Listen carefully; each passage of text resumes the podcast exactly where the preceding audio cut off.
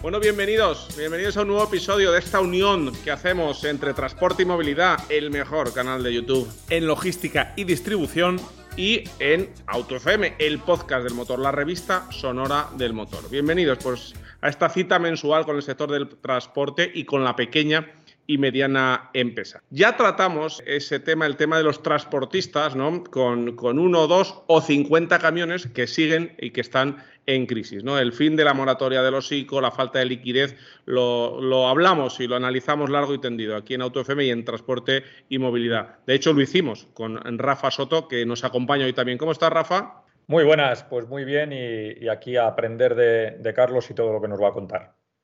Y también en ese programa invitamos a un especialista jurídico-económico que es Carlos Cuesta, socio fundador de Carles Cuesta, Abogados y Economistas. Bienvenido de nuevo, Carlos.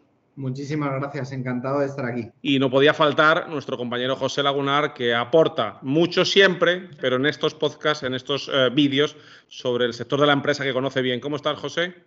Muy buenas. De momento lo que estoy aportando es a la imagen un tío con corbata. El resto iremos viendo con el paso de los minutos. Bueno, pues ahí está José con su percha habitual, ¿no? Y hoy los tenemos a todos y dejamos en la nota del programa ese primer episodio en el que comentamos ese tema. Y con el paso de los meses, Carlos Cuesta pues, eh, nos ha informado de que hay una posible ayuda extra a las opciones que se plantearon en su día en aquel primer vídeo y en aquel primer eh, podcast. Pero antes de ir con las soluciones, eh, esas soluciones para pequeños y medianos empresarios del transporte en crisis, vamos a repasar que la situación económica de los camioneros está ahora cuando estamos grabando esto en enero de 2023, peor que cuando lo hicimos en noviembre de 2022. La explicación es sencilla.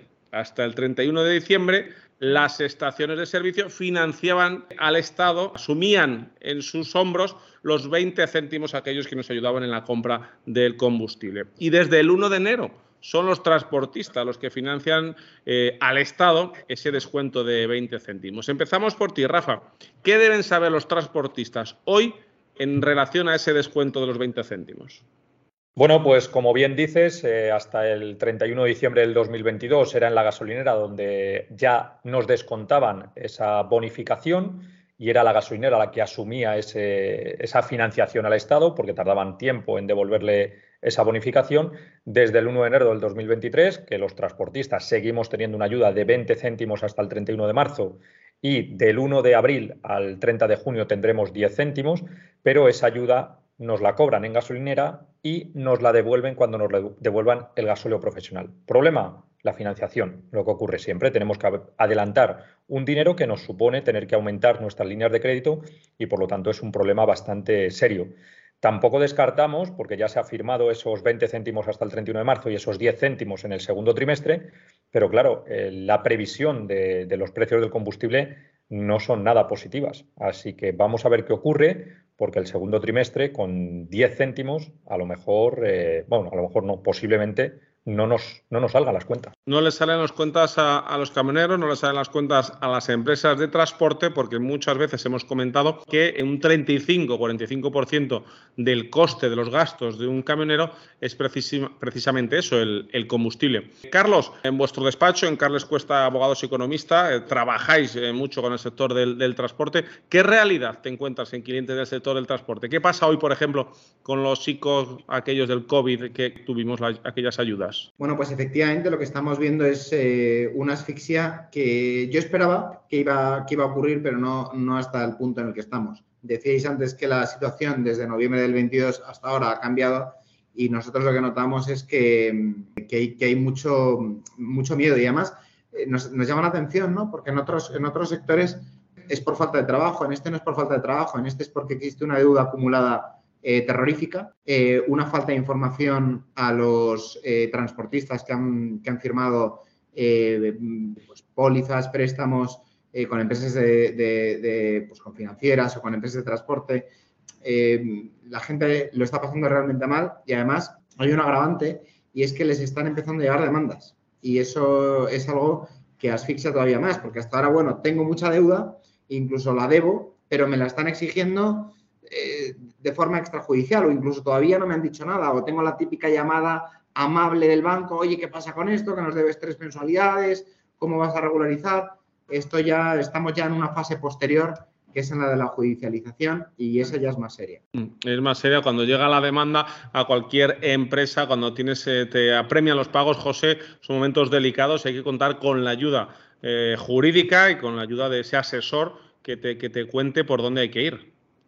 Y fíjate, voy a decir una cosa que, mm, que igual no es políticamente correcta, pero quizás en estas situaciones extremas y después del coronavirus todo lo que ha sucedido, incluido en el coronavirus, es extremo, esa gestoría de toda la vida a lo mejor tiene la mejor voluntad, seguramente tenga la mejor voluntad, tenga los mejores profesionales, pero quizá nunca se ha visto en una situación de, de estas magnitudes y a lo mejor no nos va a poder dar todo el soporte legal que necesitamos. No quiero decir con esto que todas las gestorías de las de toda la vida no vayan a saber dar el soporte, pero ojo, hay que elegir muy bien quién va a ser la persona que te va a ayudar a nivel económico, a nivel jurídico, sobre todo con un embolado de estas características. Aquí no estamos hablando de que, bueno, es que en vez de pagarme a 60 días me pagan a 90, o es que estoy un poco pillado, o es que tengo un atraso en una de las letras del préstamo. No, aquí estamos hablando ya de deber mucho dinero, de no tener a lo mejor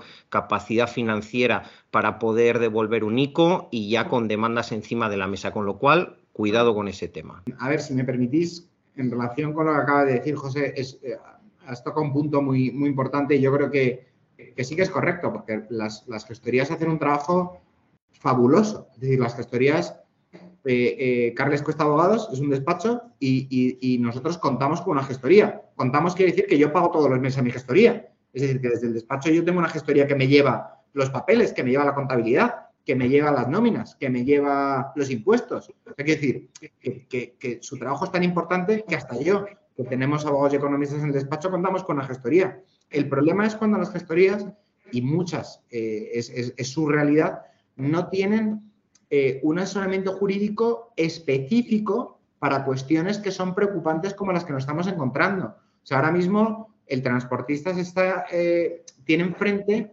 problemas de, de solvencia y, un problema de solvencia requiere de un especialista en derecho de insolvencia. Como un, como un problema eh, de, de reclamación de una deuda potente requiere de un procesalista que no se limite a decir voy a contestar la demanda en el plazo que me dan, sino ver efectivamente si los contratos se hicieron como se tenían que hacer o si aún haciéndose como se tenían que hacer, responden a la realidad que existe hoy o, no coinciden en absoluto con la que yo firmé hace unos años. ¿Esto lo puede hacer una gestoría? Pues muchas veces sí, pero muchísimas no. Carlos, porque eh, os llegan muchas veces, nos cuentas, transportistas eh, apremiados por problemas con ese contrato que te dicen, Carlos, o a tu equipo, mira a ver cómo podemos salir de este embrollo pero te llegan, o vamos a intentar que, lleguen antes de firmarlo y decir, Carlos, firmo esto, no firmo, que hay que cambiar. Efectivamente, a ver, hay una cuestión que es muy importante y es, yo creo que en un contexto previo al, al que hemos vivido de la emergencia sanitaria, de, todos los, de todas las pólizas que hemos firmado para que nos dieran oxígeno con los ICOs, o de, bueno, de tantas cuestiones ¿no? que ha habido en el que hemos buscado liquidez porque no teníamos trabajo, la, realidad es que hemos ido firmando cosas sin saber bien y es lógico, ¿eh? o sea, es completamente normal. Yo aquí me da igual hablar de transportistas que de cualquier otro sector, o sea, la gente ha firmado con prisa porque tenía una necesidad de liquidez, porque tenía que seguir sobrevivir y lo que nos encontramos hoy es con que no se han firmado muy bien las cosas o incluso que, o sea, cuando, cuando hablamos del momento previo a la demanda,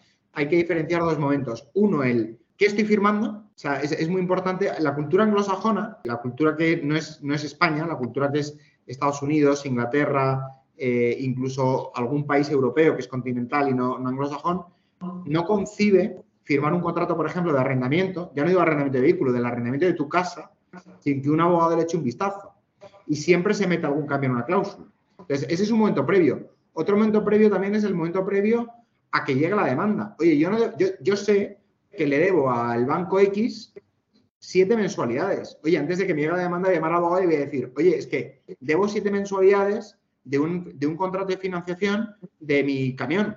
Y entonces, ¿qué va a pasar? Pues mira, va a pasar que te van a demandar. Entonces, previamente, vamos a hablar con ellos para ver de qué forma se puede renegociar esta cuestión. O vamos a ver cuál es la situación general de tu empresa para ver si merece la pena hacer una reestructuración global que englobe eh, la renegociación de ese préstamo al que no puedes hacer frente. O ya si efectivamente tenemos la demanda encima de la mesa y tenemos 20 días para contestar, que por favor quien contesta esa demanda sea un abogado especializado, que quiere decir un abogado que no solamente sepa de contestar una demanda, sino que entienda cuál es la realidad concreta de ese transportista y en ese contexto global conteste a la demanda. Es decir, mm, esto es lo que es verdaderamente muy importante. Esto no es solamente tirar de la ley, es tirar de la ley explicando cuál es la realidad de, la persona que ha firmado, en este caso del transportista, muy importante. Bueno, yo con respecto a todo esto que está comentando Carlos, sí que quiero decir que hay una falta o, mucha gente nos solicita, me solicita directamente que les recomendemos asesorías, eh, gestorías. Es decir, el problema también es que las gestorías, como es lógico, no están centradas solo en un sector y es verdad que el sector del transporte tiene sus peculiaridades. No digo que sea completamente distinto al resto, pero tiene sus peculiaridades. Y es verdad que mm, la mayoría de gestorías gestionan muchas empresas y por lo tanto las peculiaridades del transporte son fundamentales. Y a por supuesto, hay una falta dentro del sector eh, y espero equivocarme porque de esto no tengo datos, eh, pero yo creo que la mayoría de transportistas y empresas tienen eh, una gestoría, pero una asesoría jurídica válida y buena, creo que la mayoría de empresas no la tiene y cuando la busca ya es cuando está con el agua al cuello, no, en estos pasos previos. Haciendo autocrítica en el sector, tú que estás todo el día hablando con camioneros, con empresas, con pymes, es algo que ves claro, que, que les falta el acudir a un asesor, a un jurista, a un abogado, eh, antes de liarse a firmar eh, pues, ICOs, créditos, renting. Sí, y ahí creo, y ahí creo, perdona Carlos, creo que no, no, seremos solo los transportistas, sino somos los pequeños autónomos. Es decir, el autónomo o la pequeña y mediana empresa, eh, que pues, dos, tres camiones, me refiero a, a empresa de transporte, pues no pensamos en un abogado. Cuando pensamos en un abogado ya porque la cosa se ha complicado. Y creo que esto es un error. Es un error. De hecho, fíjate que, lo siento, Fernando, una cosa muy rápida. Hay que diferenciar entre gestoría y despacho de abogados. Punto número uno. Y punto número dos, entre despacho de abogados eh, serio y el que no es serio. Eso ya es más difícil.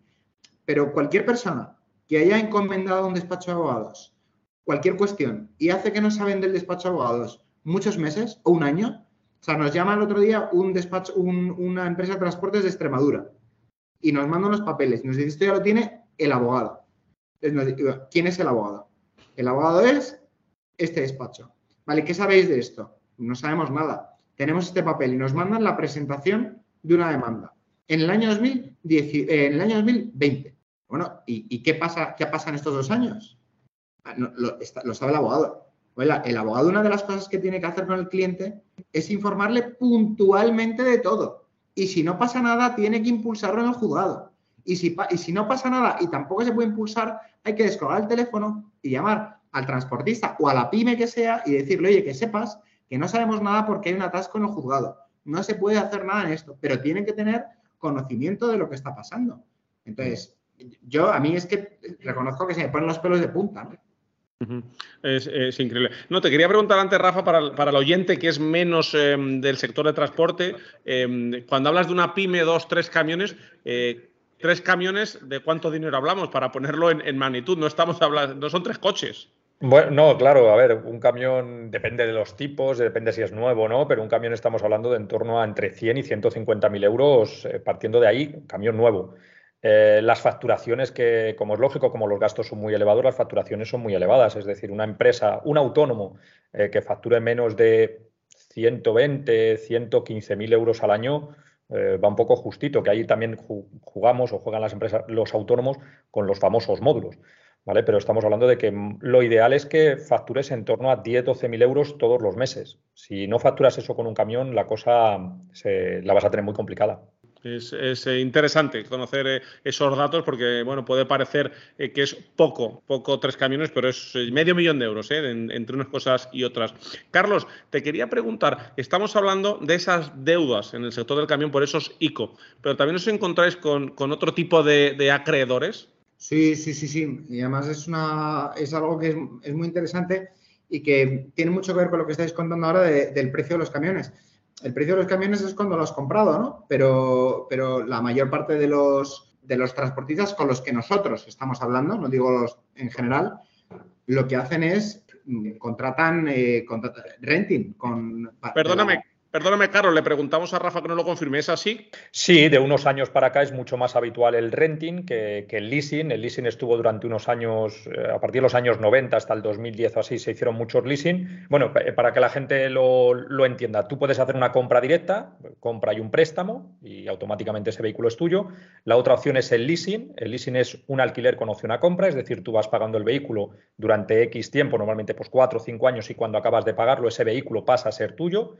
Y por otro lado está el renting, que además en el renting, en principio el renting es un alquiler sin más, que dependiendo de los renting en algunos entra mantenimiento, entra neumáticos, entran diferentes cosas, pero también es verdad que en el transporte se están utilizando los renting, que en principio es un alquiler sin más, para al final quedarte con el vehículo, que es lo que se conoce como el renting operativo. Pero las figuras serían compra directa a través de un préstamo o dinero si lo tienes guardado, leasing, eh, que es un arrendamiento financiero, alquiler con opción a compra, y renting es un alquiler sin más y efectivamente en los últimos años lo que más se hace son, son renting. Y esto, Carlos, que es una operación financiera al final, eh, ¿también llegan eh, con problemas después de haber ejecutado operaciones de este tipo? Sí, fíjate, antes ha dado un dato muy interesante eh, Rafa Soto y hablaba de pues, que habría que facturar como unos 12.000 euros para que esto funcione, ¿no? Entre 10, 12, 15. nosotros nos estamos encontrando con, con transportistas que facturan incluso bastante más. Digo pequeños, eh, o sea, con dos, tres camiones y no les da. O sea, al final, eh, cuando contratas un renting, eh, contratas, por lo que estamos viendo, no digo que sea el único caso, contratas la cabeza tractora, o sea, el renting de la cabeza tractora, con el mantenimiento de, no del remolque, sino solo de la cabeza tractora. Generalmente incluye el mantenimiento full equip y además así lo recogen en varios contratos. Eh, pero lógicamente, como, como explicabais, hay que pagar tanto el renting como eh, al chofer que lleva el camión. Si no soy yo el que lo lleva directamente, hay que pagar, eh, como decíais, el gasóleo con todos los problemas que están, que existiendo. Hay que pagar el mantenimiento del remolque. Entonces, ¿qué es lo que está sucediendo? ¿Cuál es el...? estamos, estamos detectando como acreedores a los bancos a los que les debemos el, el dinero. Bueno, se lo podemos deber porque lo pedimos para un ICO, lo debemos porque nos ha financiado por renting, leasing o por un préstamo del tipo que sea para la compra, para el, alquiler o lo que sea de nuestro camión. Y luego también estamos viendo empresas que no son entidades financieras y que están alquilando eh, eh, también eh, cabezas tractoras con un modelo muy parecido, pero en el que el pago se hace por una compensación de saldos. Es decir, hay empresas que básicamente lo que hacen es yo te eh, hago un renting de este número de cabezas tractoras y yo eh, te voy a dar un volumen de trabajo. Con ese volumen de trabajo, yo te tendré que pagar a mí, a ti, y tú me tendrás que pagar a mí el renting. Así que luego lo que hacemos es compensamos lo que debe uno y lo que debe otro. ¿Qué está sucediendo? Pues que ha habido una época muy mala en la que ha habido muy poco trabajo y eh, las condiciones en las que yo firmé yo hice un cálculo de lo que iba a tener que pagar, pues de gasóleo, eh, de, mil historias. Ha habido otras contingencias que han surgido posteriormente y me encuentro con que el contrato que creía que iba a ser muy bueno, hoy por hoy me está ahogando. Entonces, yo así como, como recomendación eh, extrajurídica, aunque también tiene un, fondo jurídico, es que yo cuando contrate, contrate con una entidad financiera especializada. Y si contrato con una empresa que no sea entidad financiera, porque me dice, me da un caramelo tan interesante como, es que si me lo contratas, si me contratas a mí, yo te voy a dar un volumen de trabajo, que es muy interesante, fenomenal. Que lo vean tus abogados, que lo, o sea, eso es esencial, que lo vean. Yo hay un inciso, yo hay un inciso, y mi recomendación y mi opinión pueden ser empresas muy serias, pero ni se me ocurriría contratar un préstamo, un leasing, un renting con la misma persona que me va a dar trabajo. Yo eso ya de antemano. Eh, es que yo creo que es lo mismo que hemos hablado de la especialización. Igual que hay abogados especializados en temas de reconstrucciones empresariales o en temas de insolvencias, y hay otros especializados en divorcios y, no es la misma persona. O sea, no, vas a contratar al que te ha llevado al divorcio para llevar una reestructuración empresarial. Yo creo que es un poco de cajón, y yo lo entiendo así, al menos desde el punto de vista empresarial, que tú cuando vas a contratar un producto financiero lo vas a hacer eh, con una empresa financiera, no, lo vas a hacer con un proveedor tuyo. Hay más, hay más. Eh, eh, para reforzar lo que dice Rafa, yo estoy muy de acuerdo, yo tampoco lo haría. Yo respeto que alguien lo haga y si alguien lo quiere hacer me parece fenomenal y, que lo haga con un abogado. Pero que no se nos olvide que uno de los grandes peligros que tienen muchas pymes, insisto, el transporte muchísimas, pero también otras, es la atomización del cliente. Es decir, ¿quiénes son tus clientes? Eso se lo preguntamos. Y nos dicen tres, o cuatro, o cinco. Y hay uno que le da el 80% o el 90% de la facturación. Entonces, claro, si yo contrato con una empresa que me va a dar trabajo y firmo una exclusividad, que lo estamos viendo, de que solamente voy a trabajar con ellos o casi todo lo voy a hacer con ellos y mañana me dejan de dar trabajo, tengo un problema. Sin embargo, si yo mañana contrato con un banco un, renting de un, camión, yo mañana trabajo con quien quiera. Es decir, que es que eh, me puedo buscar eh, eh, las castañas donde sea, ¿no? O sea, al final es una cuestión también de, tranquilidad. En cualquiera de los casos, y, lo siento, porque como abogado puede ser puede parecer que estoy barriendo para casa, estamos en un momento en el que tanto si contrato con una, con una empresa que no es una financiera, no es estrictamente una financiera, algo que no recomienda Rafa Soto, y desde luego yo tampoco, pero lo puedo respetar, como si contrato con una financiera, eh, tenemos que pensar que cualquier cláusula tenemos que ver. Es decir, mm, ¿entendí bien todo lo que firmé? ¿Existe o no? Porque, por ejemplo, con las empresas con las que, y con esto acabo de esta intervención justo, que es un poco más pesada, cuando yo contrato con una empresa que me va a dar trabajo y hago este sistema de compensación, puede que a día de hoy exista un desequilibrio absoluto en relación con lo que firmé, porque yo cuando firmé hice mis cálculos, dije, ah, fenomenal, me van a dar esta facturación y ahí me cuesta mover el camión esto. Pero resulta que hoy tengo que pagar más dinero a un chofer, o a lo mejor me han subido una serie de impuestos, o como está pasando, pago mucho más gasóleo, o yo creía que el, mantenimiento me incluía el remolque y no me lo incluye, o, o sea, pueden pasar mil cosas que me hagan sentir asfixiado y lo peor, no poder buscar otro cliente, que yo creo que es el punto sobre, sobre el que pivota todo esto. Es que, es que dependo de, eh, a ver quién tiene las narices de, morder la mano que te está dando de comer. Es que no puede ser la misma mano que la, que te da de comer que la que te da el, medio para trabajar. Pero este, este, este tipo de operación financiera que nos cuentas, Carlos, es, eh, firmar con alguien que se convierte en juez y parte ¿no? de, este negociado. ¿no? Te, doy el trabajo, pero además te doy eh, la supervivencia, pero si luego en los márgenes, o ¿no? Eh, Rafa, en los márgenes que, deja cada aporte, si te lo bajo, te, te, estoy asfixiando porque no me, te sale a trabajar a pérdidas porque no te puedo devolver lo que cuesta el renting del camión. ¿Es algo así? Sí, además el mayor problema es que te lo, te lo disfrazan como un caramelo, es que lo ha dicho antes Carlos, al final te dice, no, tú tranquilo que como soy yo quien te va a dar trabajo, ¿cómo no te voy a dar trabajo para que me pagues? Es decir, es que las posibilidades, las condiciones que aparentemente te ponen son, son, parecen muy ventajosas y es todo lo contrario, o sea, te tienen ahogado eh, lo que ellos quieran. Entonces, ¿Por qué vas a contratar con este banco si te lo doy yo? O sea, ¿El banco te va a dar trabajo? ¿A que no? Pero yo sí te lo voy a dar. Entonces firma una exclusividad conmigo y entonces tú tranquilo que los 2.500 o los 3.000 o los 1.500 que me tienes que pagar, tranquilo que vas sobrado. Y, sí ah, que es verdad y sí que es verdad que el firmar una exclusividad con una empresa de transporte, los pequeños transportistas, es algo que entra dentro de lo normal. Y lo normal es trabajar no solo el 80% autónomos con un solo camión, hay muchos que trabajan el 100% para la misma empresa, con sus pros y sus contras. ¿eh? Que también es, siempre hablamos que lo bueno sería diversificar, pero claro, un transportista muchas veces lo que necesita es tener viajes continuamente para, para hacer su trabajo, que es transportar.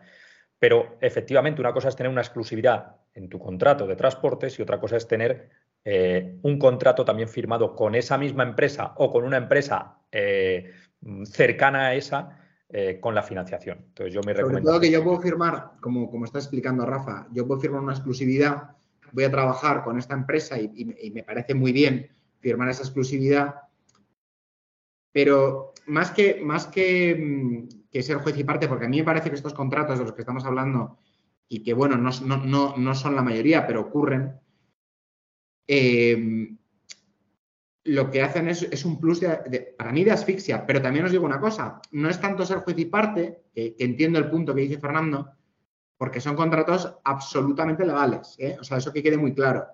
El, que hace esta propuesta la hace eh, muy bien asesorado y el que firma, firma porque le da la gana. Es decir, firma porque le da la gana y, y ahí efectivamente es donde yo, por ejemplo, mi papel es ver si realmente le daba la gana o no, porque no es lo mismo firmar una cosa porque quiero eh, o firmar una cosa porque creía que era otra. Que eso también está pasando. Y en ese caso también se puede hincar el diente. ¿Y esta es una práctica que habéis detectado que se está produciendo de una manera un poco más eh, común de lo habitual en Carles Cuesta? Sí, sí. Pues mira, te puedo decir que ahora mismo eh, tenemos tres casos en el País Vasco, en Cataluña y en Extremadura. En, estos tres, en estas tres comunidades ya hemos, hemos detectado empresas que nos han llamado eh, con este problema. Como dice Rafa, eh, no es la mayoría. La verdad que la, generalmente el, que paga la, fiesta de una financiación es una entidad financiera, es un banco. Eso es, el común, eso es lo común. Pero bueno, ya vamos viendo cómo pues, una empresa potente va, va diversificando, va diversificando y mete el renting como parte de la, del negocio. Existe. También puede ser, Rafa, por, por, el estado que está el sector del transporte con muchos problemas, que haya empresas que busquen otros caminos de, financiación, de, ganar, otro modelo de negocio, quiero decir, y que lleguen a, términos de este tipo que no son demasiado rentables a largo plazo para el camionero, como nos cuentan desde Carles Cuesta. Puede ser eso, otra opción es la especialización del transporte, es decir, hay determinados transportes, eh, antes hemos, he hablado de, de, lo que vale un tráiler, pero claro, yo me refería a un tráiler normal. Eh, si nos vamos a otro tipo de vehículos, como puede ser una cisterna, como puede ser un vehículo eh, para ganado, eh, las de animales vivos, si nos vamos a un portacoches, todos esos tipos de vehículos, igual la plataforma, estamos hablando de 150, 200 mil euros, solo la plataforma.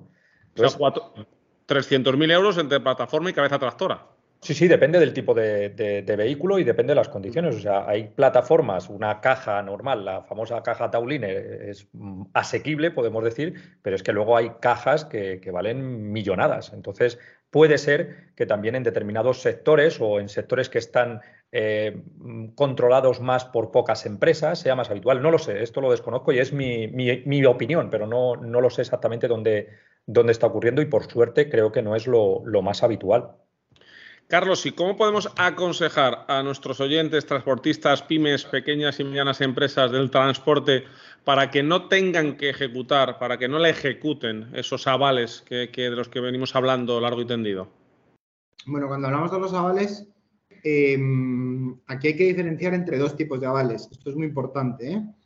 Eh, cuando hemos firmado un préstamo ICO, préstamo ICO del COVID, de la época COVID, Quiere decir simple y llanamente que eh, lo recordaremos cuando estábamos en casa o incluso un poco después, el gobierno incentiva el, pedir financiación. Oye, nadie se va a quedar atrás, estamos en una situación eh, fastidiada, vayan a los bancos porque les van a hacer un, examen de solvencia que, bueno, me reservo mis apreciaciones al respecto y en función a lo que veamos, les van a dar el dinero con el aval del Estado. Entonces, eso es lo que era. Hasta un 80% para las pymes. Yo iba, mm, un transportista, y pedía 300.000 euros, 400.000, 500.000 o 100.000, lo que sea. Y yo sabía que iba con el aval del Estado. ¿Qué es la otra cosa que estamos viendo? Que esos, esos eh, avales del Estado o perdón, esas, esas pólizas que contaban con el aval del 80% del Estado, que quiere decir que si mañana no puedo pagar, el Estado cubre hasta el 80% para tranquilidad de las entidades financieras que ven el dinero, nos estamos encontrando con que nos llegan demandas. Y, digo de transportistas porque es la mayor parte que estamos viendo ahora mismo, en las que se dirigen contra la empresa del transporte y contra socios y administradores de la empresa. Y claro, cuando vemos la póliza, nos damos cuenta que socios y administradores de la empresa también han avalado. Es decir, que cuando íbamos al banco y decíamos, necesito 200.000 euros, ah, no te preocupes, tienes un ICO, firme usted en este recuadro. En este recuadro. Y firma usted como eh, la empresa X. Y ahora firme en este otro. Y también firmaban. Y lo que muchos no sabían es que estaban firmando como garantes, como fiadores. Es decir, ya, aquí ya no firmo con la empresa. Aquí firmo como Pepito Pérez o como eh, Menganita. Y firmo. ¿Y qué pasa? Que las demandas, antes de dirigirse, eh, antes de ir a, ver el aval del Estado, lo que hago es demando a la empresa y me llevo por delante al camionero, al transportista, al socio, me llevo a todos los que han firmado. Entonces, eso es otro problema que hemos detectado en el que existe una solución también. Y muy interesante además. Pues, eh, esto me parece, me parece súper interesante. Yo desconocía todo esto, ya sabéis que yo me dedico a lo que me dedico y sabía que había problemas con, los préstamos ICO, pero no sabía hasta dónde llegaban. Y, y, oye, te agradezco, Carlos, que lo cuente y sobre todo que a todos los transportistas que tengan estos problemas, que automáticamente se pongan en contacto con un despacho de abogados. Muy, muy importante, José, el estar asesorado y el conocer todo para librarnos de ejecutar esos avales y poner en peligro la empresa.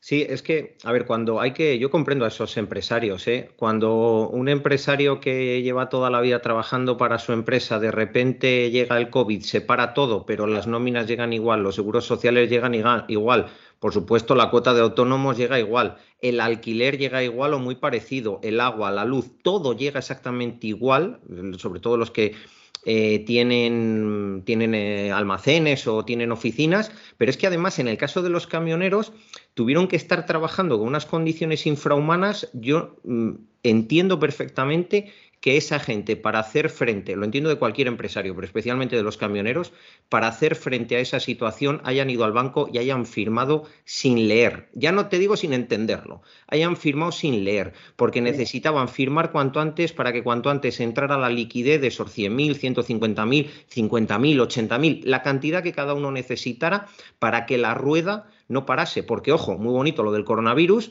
pero lo que la gente a lo mejor se ha olvidado es que los impuestos llegaban exactamente igual, todo lo que tenías que pagar llegaba exactamente igual y tú tenías que quedarte en casa sin poder trabajar y toda tu gente sin poder trabajar. Y en el caso de los camineros, encima trabajando como por rastrojo. No voy a decir la palabra. Quiero recordar, quiero recordar que justo antes de, la pandemia, justo antes de marzo del 2020, 2020 eh, estaba prevista y se hablaba de una huelga en el transporte por la situación que estábamos pasando. Llegó la pandemia y eh, automáticamente en ese momento todos los transportistas, todo el mundo del transporte dijo, ahora no es el momento de parar, ahora es el momento de dar el do de pecho. Se dio el do de pecho y, como vemos, mm, no solo no se nos ha reconocido, sino que se nos han puesto más palos en las ruedas. Pero es que además, y, nunca mejor dicho, ¿no? Pues cojo el guante de ambos, tanto de, José Lagunar como de Rafa Soto. ¿Cómo no voy a entender igual que lo hace José Lagunar, al transportista que firmó lo que hiciera falta, incluso sin leer nuestro despacho. Mm, es un despacho que tiene 11 años. Funciona muy bien, va muy bien, esa es la realidad. Pero cuando llegó el problema del, del, COVID, no sabíamos qué iba a pasar. Nosotros firmamos un ICO. Pero yo me acuerdo perfectamente estar delante de la sucursal y yo agradezco mucho el esfuerzo de los bancos y también agradezco mucho el esfuerzo del gobierno. ¿eh? Lo agradezco de verdad. Pero aquí hay una cuestión muy importante. Yo entiendo que a mí como abogado no me expliquen lo que viene en una póliza, porque me lo sé, porque sé entender determinados conocimientos, o sea, sé entender bien lo que dice una póliza. Y un transportista también es muy capaz, porque firma muchas cosas todos los días, porque el transportista es empresario y es administrador y es socio de una empresa, pero no es abogado. Entonces, ¿qué pasa? Que yo lo que, estaba, lo que, lo que he visto es que, claro, a mí me, me lo enseñaban y me decían, y te bajamos un poquito el interés si avalas. ¿Cómo que avale? Yo no tengo que avalar. Yo tengo una sociedad de responsabilidad limitada para limitar mi responsabilidad. Si mañana mi empresa se va a hacer puñetas, y perdón, desde luego a mí no me puedo arrastrar. Entonces, yo entiendo, la, gran pregunta no es si el transportista leyó o no leyó la póliza. La gran pregunta es, ¿el banco le explicó al transportista lo que, estaba, lo que estaba firmando? O sea, el banco le dijo, usted está firmando como avalista y eso quiere decir que si su empresa mañana no paga, yo me puedo dirigir contra usted, persona física, y dirigirme contra usted es dirigirme contra todos sus bienes. Porque si no se lo dijo, entonces hay una cosa que en derecho se llama vicio en el consentimiento, y eso quiere decir que quien firmó no, no sabía lo que estaba firmando. Y eso tiene unas consecuencias que diré, que diré después. Te voy a decir una cosa, Carlos, por experiencia personal, no solo mía, sino de varios empresarios a mi alrededor. Eh, todos, mm, absolutamente todos, tenían en conciencia que ese aval que estaban firmando o que estábamos firmando era a lo sumo del 20% que no garantizaba el, el Estado. El Estado. De hecho, eh, o sea, claro, para grabar esto hemos tenido unas cuantas conversaciones entre que hablamos de Porsche, de BMW, etcétera, pues con Carlos a veces también hablamos de, estos temas. Y me he interesado por llamar a tanto a amigos empresarios que funcionan muy bien como amigos empresarios que lo están pasando muy mal. Y todos, de verdad te lo digo, a lo mejor solo son los que conozco yo, pero todos han alucinado cuando les he dicho, ¿firmaste algo de aval? Dice, sí, hombre, por lo del 20%. Digo, revisa la póliza, ya verás cómo has firmado el, aval del 100%. Y si al final no consiguen, el, eh, no pagas y el banco no puede ir contra ti porque no tengas bienes o por la razón que sea, entonces ya después, 10 años después, irá por el 80% del Estado. Y de verdad que he alucinado en colores. Es que así es, ¿no? O sea, lo que estamos viendo, de hecho, cuando nosotros nos, claro, cuando tuvimos el anterior programa, cuando hablamos en, noviembre, nos, llamaron muchas personas y veíamos que, habían avalado la póliza y nos decían lo que tú estabas diciendo, hombre, pero estaban los que decían, ah, yo no sabía que había avalado, que es muy grave y que no considero que sea solo culpa del transportista, también es del banco. Eh, y estaban los que creían que habían avalado por ese 20% que estás diciendo, José. Entonces, de hecho, en muchas demandas que están llegando, aquí hay dos cuestiones. Por un lado, estamos eh, diciendo que hay una pluspetición. ¿Eso qué quiere decir? Que si mi empresa debe 100 y mi empresa creía que avalaba por el 20%, o sea, el, perdón, el administrador o el socio consideraba que avalaba por el 20 porque el otro 80 lo avalaba el Estado, me están diciendo que yo tengo que pagar el 100. De ahí lo de pluspetición. Es decir, el banco me está pidiendo más de lo que me tiene que pedir. Entonces, eso por un lado.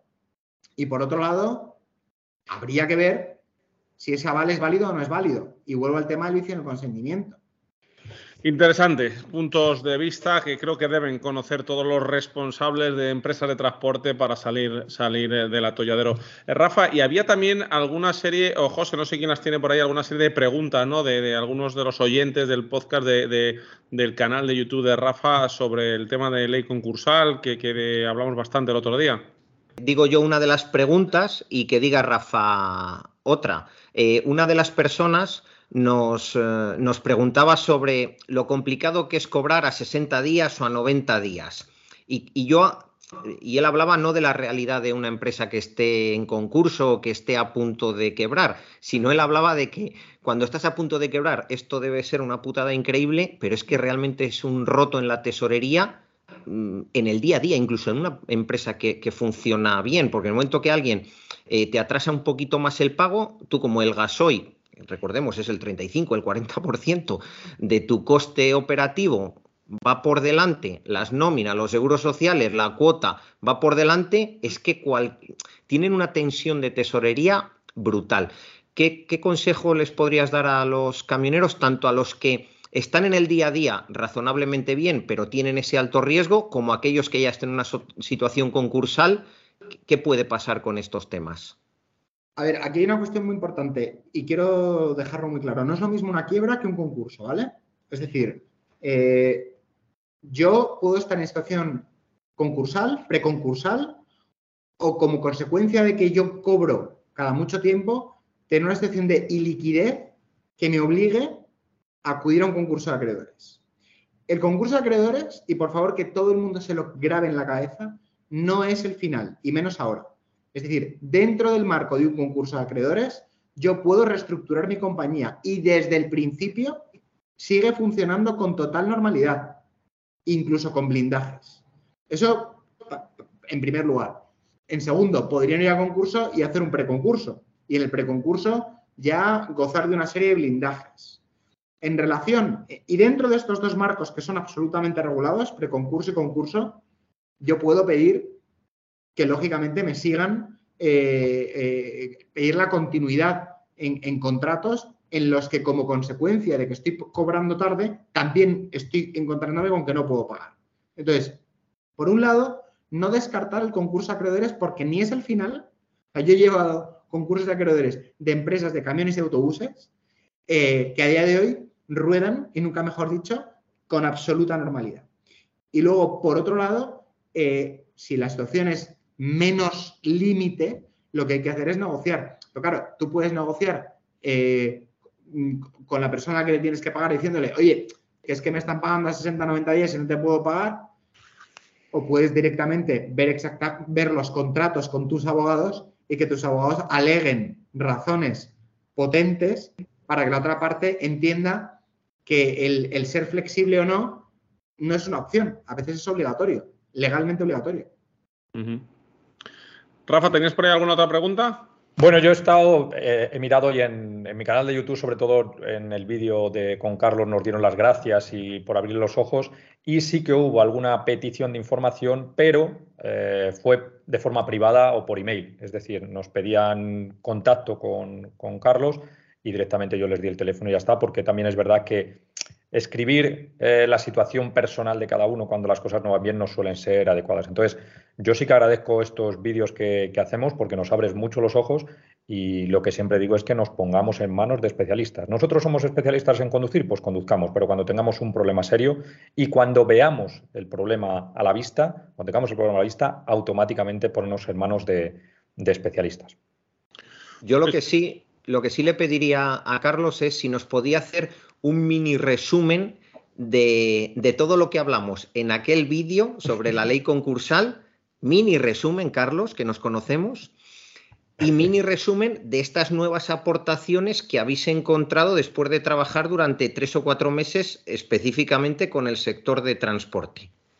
Pequeñito, por favor. Súper pequeño. Eh, eh, hay una cuestión que es muy interesante. Lo que más les ha interesado a los, eh, transportistas de la última vez que hablamos ha sido la venta de unidad productiva.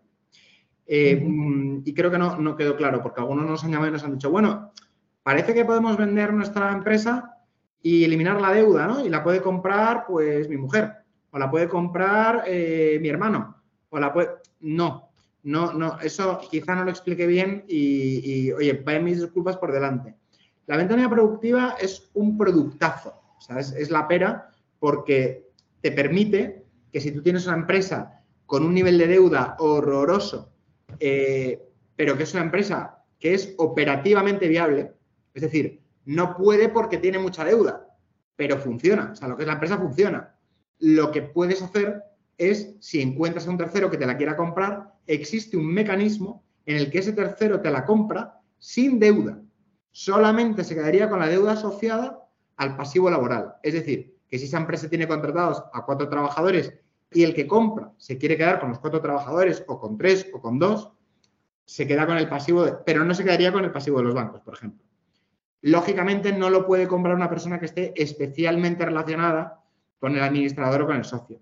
Por especialmente relacionada tenemos que entender, pues lógicamente, familiares directos, otros socios, administra otros administradores, incluso gente que viva eh, contigo, ¿eh? Eh, incluso sin tener una relación de análoga convivencia. Entonces, Carlos, una pregunta. Nosotros cuatro que hablamos todos los meses del transporte, por ejemplo, o Fernando y yo que hablamos a diario, o con Rafa que también hablamos a diario, ¿se nos consideraría técnicamente mm, con esa especial relación o no? Para que tengan un ejemplo muy gráfico nuestros oyentes. Entiendo que ninguno vivís eh, en la misma casa que el resto. No. No, de momento. No, pues mira, no, no, tampoco sé vuestras relaciones empresariales, ¿no? Pero eh, yo entiendo que no. Es decir, mientras vosotros no sois, no sois socios de la empresa que queréis vender. Yo creo que la clave está, no somos familiares de ningún tipo, no tenemos ninguna vinculación empresarial más allá de estas colaboraciones, pero sin pagarse, y, eh, y por supuesto no vivimos en la misma casa. Por lo tanto, yo entiendo que, que no seríamos, o sea, el por hablar a diario no quiere decir que tengamos una relación. Aquí también entrarían, eh, Rafa, has hecho una síntesis perfecta, tampoco podrían serlo hermanos, padres e hijos de esas personas. Es decir, tampoco te lo puede comprar un cuñado. ¿Eh? Entonces, eh, ahí habría que hilar muy fino. Eso sería ir viendo caso por caso. Lo, bonito de la venta unidad productiva es que yo no te compro el negocio entero, compro lo que me interesa del negocio. Hago una selección. O sea, si ese negocio tiene cinco contratos firmados, pues igual a mí me interesa quedarme con tres de esos, de esos cinco negocios. Si tiene seis choferes, pues a lo mejor a mí me interesa quedarme con cuatro de los seis. Eh, con dos no me interesa. O, entonces, eso es un, es un producto interesante y lo que tenemos que ver es con quién puedes hacerlo o con quién no. Y como mm, resumen, resumencísimo, el concurso de acreedores eh, plantea una posible reestructuración de la empresa. No voy a entrar en detalles porque nos, llevaría mucho tiempo, pero esa reestructuración, lógicamente, puede llevar consigo el eliminar parte de la deuda, parte del pasivo e incluso reestructurar parte del activo. Y luego el concurso de acreedores, yo sigo siendo un gran defensor, sobre todo ahora, desde agosto eh, que se aprobó y septiembre que entró en vigor la nueva ley concursal, la idea de eh, concurso liquidación de la empresa eh, no, es tanto así. ahora mismo ya existía el convenio dentro del concurso, que es dar continuidad a mi empresa que está en concurso, pero que no puede pagar la bola de deuda que tenía atrás, y mis abogados, mientras yo sigo circulando, las van a ir renegociando dentro de ese marco regulado que va a permitir que no me quiten el camión, va a permitir, esto en un concurso de acreedores, que no me quiten el camión, que no me quiten la nave donde guardo el camión, eh, que, los que trabajaban y contrataban conmigo, aunque lo pusieran un contrato, no digan que no van a seguir trabajando conmigo porque estoy en concurso, porque esa cláusula sería nula. Entonces, en relación al derecho a insolvencias, el derecho a insolvencias no quiere decir que sea un derecho que está previsto para quien ha fracasado en su negocio. Es un, es un, es un derecho que está previsto para quien sufre tensiones financieras, tensiones de tesorería, de dinero, de liquidez. Yo puedo tener una empresa que funciona fenomenal, pero que por las razones que sean, COVID, ICOs, no ICOs, me da igual, yo hoy tengo una situación de pasivo que no puedo controlar. Eso en relación al, resumen de eh, derecho a insolvencias y cómo puedo superarlo. Y en relación a toda esa gente que, que está asustada porque dice es que no voy a poder pagar y van a venir a por mis bienes, nosotros ya estamos demandando con éxito la nulidad de esos firmitas que hicimos como fiadores. Es decir, eh, nosotros ya estamos consiguiendo que varios juzgados aprecien que existe una nulidad, porque lo que tengo que demostrar yo como abogado es que el, banco no informó correctamente al, eh, a quien suscribió esa firma, a esa póliza, eh, y que no lo entendió. Y en, esos, y en algunos juicios que estamos preparando, hay algunas personas que nos dicen, bueno, y vamos a llamar a estos cuatro compañeros que se han quedado por el camino y que están deseando venir a declarar. Venir a declarar que por supuesto que no lo sabían, que ahora mismo están viviendo con, con suegros, están viviendo con, en casas de familia porque se han quedado sin nada. Entonces esas cláusulas, antes de que nos lo quiten todo, hay que intentar alegar que son nulas. Y no son pleitos ganados, y a quien le digan que hay un pleito ganado no es verdad, pero tienen muchísimas posibilidades. O sea, yo entiendo esta profesión como a problemas soluciones. Rara es la vez que no me encuentro con soluciones a problemas. José. Una pregunta súper sencilla. ¿Tiene obligación ahora mismo un administrador de presentar el concurso si ve que va a tener falta de liquidez inminente? Vamos a ver, solo si la, insolvencia es actual, es decir, ya no puedo pagar, tiene la obligación. Eh, y tiene que ir preparándose, si ve que a unos meses vista, esa insolvencia inminente de la que me hablas, eh, puede. Pero incluso si lo ve a dos años vista, es lo que prevé la ley, la que se llama la probabilidad de insolvencia, yo ya me puedo acoger al pre-concurso y dentro de ese marco, insisto, regulado, empezar mi reestructuración. Pues ahí quedó claro esa puntualización que hacía José. Y vamos a cerrar este programa esperando que os haya servido a todos aquellos que estáis en, riesgo, estáis eh, con problemas o a todos aquellos que queréis prever y llegar antes a la solución, antes de que llegue el problema. Rafa Soto, muchas gracias por darnos siempre esa entrada, esa puerta abierta al sector del transporte que sin ti sería imposible. Nada, muchas gracias a vosotros, muchas gracias a Carlos. Mm, aprovecho para decir tanto a los oyentes de AutoFeme como a los eh, que están viendo Transporte y Movilidad que en los comentarios escriban y nos digan de qué quieren que les hablemos con Carlos, que la colaboración con Carlos va, va a ser eh, habitual y siempre nos ayuda a la gente a, preguntarnos. Entonces es importante que nos lo digan. También aprovecho para decir que si estáis escuchando, viendo esto antes del 1 de febrero, eh, el 1 de febrero a las 18.30 horas haré un directo en mi canal de YouTube eh, resolviendo dudas de tacógrafo y, os espero ahí a todos. Y lo dicho, muchísimas gracias Carlos y por supuesto gracias a Fernando y a, José.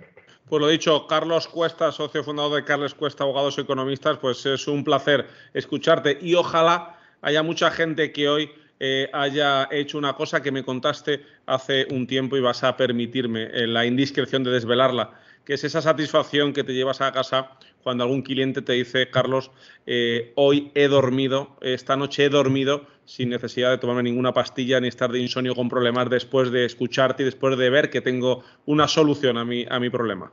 Bueno, antes la verdad que me, han comparado más de una vez con, un par de cervezas y ahora ya, como eso no se debe decir, me están comparando con ansiolíticos. Eso me gusta más porque teniendo en cuenta que no se están tomando, es lo importante, eh, el hecho de que yo pueda tener un efecto sedante eh, mientras trabajo para procurar soluciones es muy interesante. Muchísimas gracias a ti, Rafa Soto, por invitarme. Me parece un honor. Eh, y, acabar, por favor, dejándome decir que muchísimo ánimo a todos. O sea, que es que, quedan muchos kilómetros, muchos, muchos, muchos por recorrer y que, ni un banco, ni un ICO, ni una empresa con la que yo he negociado un renting nos va a guardar la fiesta. Entonces, gracias a, Rafa Soto por dejarme contar esto y a, Lagunar y a Fernando Rivas por, por invitarme también. Bueno, ya sabéis quién se levanta por la mañana, quién acude al armario, quién coge la corbata, el traje, la mejor camisa y dice, voy a hacer eh, la unión de transporte y movilidad con Auto FM, porque se ha dado muchos cabezazos eh, con sus empresas eh, por esos mundos de Dios para sacar adelante y sabe lo complicado, lo difícil que es todo y que muchas veces, José, la solución está en esa llamada, en ese teléfono, en ese especialista concreto. Totalmente, es un tópico, no hay que saber de todo, pero hay que tener el teléfono del que sabe. Y a lo largo de la vida eh, he ido encontrando muchos teléfonos, el que sabe de transporte y movilidad es Rafa Soto, el que sabe de automoción en el más amplio sentido de la palabra es Fernando Rivas, que da exactamente igual con quién te sientes y en qué situación va a conocer a alguien que conoce o a través de un coche o a través de los rallies o a través de algo. Y tengo la suerte también de tener el teléfono de Carlos, que cuando hay cualquier tipo de duda relacionada con la gestión empresarial a nivel legal, a nivel económico, pues eh, solo puedo que agradeceros a vosotros haberme cruzado a lo largo de mi vida con vosotros y tener vuestra confianza y vuestros teléfonos. Y estaréis de acuerdo conmigo que los cuatro tenemos la suerte de tener esa audiencia que tenemos ahí detrás de ese canal de YouTube, de Transporte y Movilidad, de ese podcast de Auto FM para seguir día a día transmitiendo estos contenidos que son eh, bueno pues tan interesantes y que nos ayudan con vuestro feedback, ya sabéis, en, comentarios en el canal de YouTube de, Rafa y en ese mail nuestro info ahí tenéis eh, carta libre, vía libre para preguntarnos lo que queráis para Rafa o para, para Carlos y para José. Os mando un abrazo, un saludo y os invito a que sigáis atentos a novedades.